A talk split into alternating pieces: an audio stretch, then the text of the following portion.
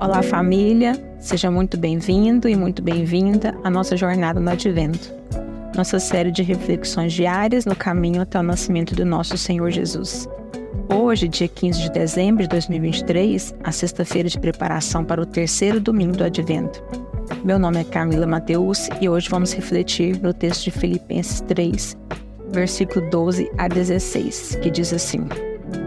Não que eu tenha já recebido ou tenha já obtido a perfeição, mas prossigo para conquistar aquilo para o que também fui conquistado por Cristo Jesus. Irmãos, quanto a mim, não julgo havê-lo alcançado, mas uma coisa faço, esquecendo-me das coisas que para trás ficam e avançando para as que diante de mim estão. Prossigo para o alvo, para o prêmio da soberana vocação de Deus em Cristo Jesus.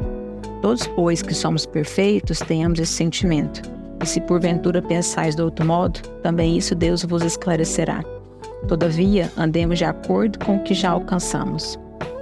Essa carta do apóstolo Paulo aos Filipenses é uma carta pequena, mas é uma carta densa e profunda. Ela foi escrita para encorajar os filipenses que estavam passando por dificuldades. Foi escrita para lembrá-los que Cristo deve ser a prioridade, a razão da nossa existência, o alvo da nossa alegria.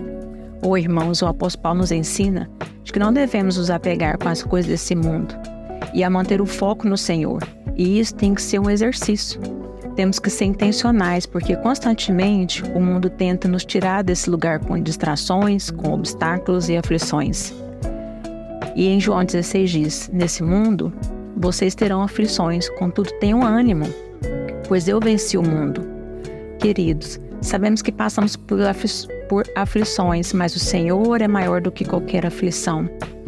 Pois temos um Pai, um Deus todo-poderoso que olha por nós, que compadece da nossa dor e sofrimento, e que através da relação com Ele encontramos novidade de vida e também podemos experimentar de uma alegria do qual o mundo não pode nos dar.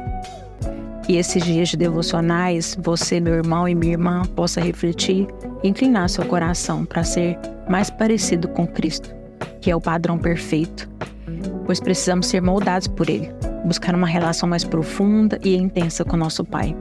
E é através dessa relação que somos fortalecidos e encorajados a ter uma vida de renúncia, a dizer muitos nãos às distrações e assim poder seguir em frente. E esquecer das coisas que a traça corrói, pois não é nesse mundo que vamos alcançar a perfeição. Paulo diz no versículo 16 Todavia, andemos de acordo com o que já alcançamos. Meus irmãos, quais são as promessas de Deus para você? O que você já alcançou em Deus?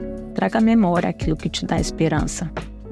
E eu falo, prossigo para o alvo, para o prêmio da soberana vocação em Cristo Jesus, como Paulo escreve. Pois Paulo nos ensina a não ficar olhando para o passado, mas andar em santidade e a fixar nossos olhares no Autor da vida, pois Cristo revela a eternidade. E eu desafio você a refletir nessa pergunta. Seu coração aguarda, com ardente expectativa, o dia de poder contemplar o rosto do amado?